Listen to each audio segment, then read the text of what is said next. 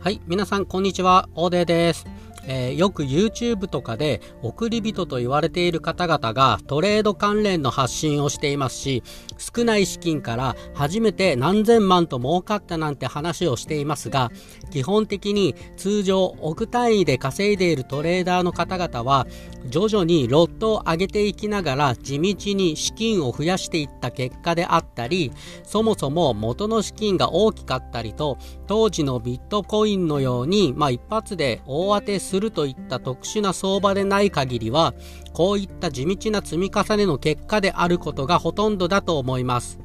少ない資金で始める場合に多いのですが、レバレッジをかなり上げて、その上げたレバレッジのままで資金を増やして、複利効果を最大限に利用しようとしたトレードをしたりしていませんか？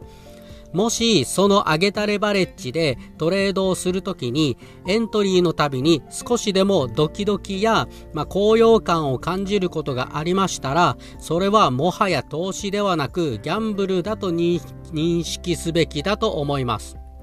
なぜなら、ドキドキや高揚感のある状態というのは、精神力を激しく消耗しますので、その状態だと理性の力が弱まっており、思考力が低下しています。思考力が低下しているということは、つまり、その分ギャンブル性が高くなっていることを意味します。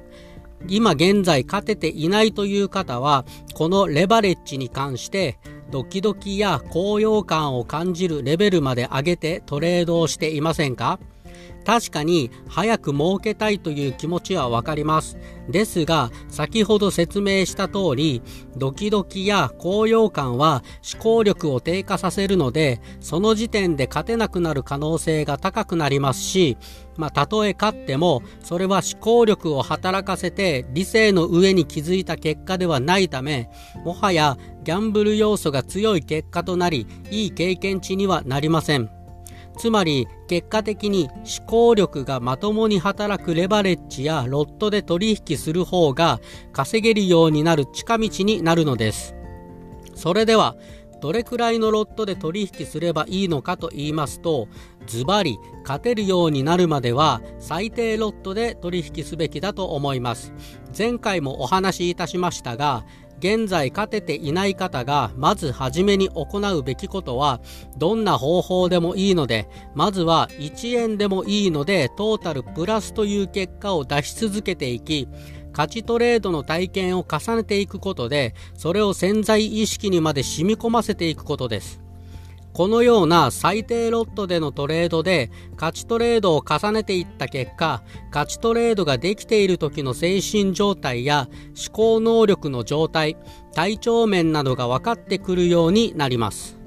もちろん手法自体も重要ですが、それ自体は YouTube 動画などでも有効手法は様々なトレーダーの動画で配信しておりますので、ぜひそこから自分に合った手法を採用していただければと思います。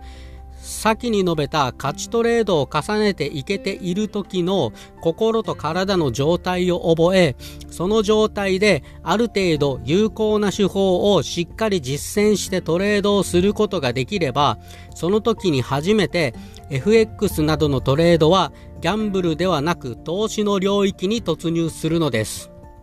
はい。それでは話をまとめますと、まずドキドキしたり高揚感のある状態でのトレードは思考力が低下しているのでギャンブルの域を出なくなる。そして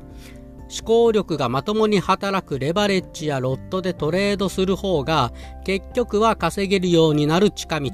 そして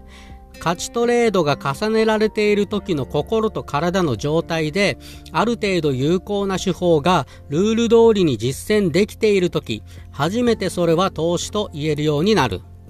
この放送が気に入っていただけましたら、ぜひともフォロワーになっていただけるととてもありがたいです。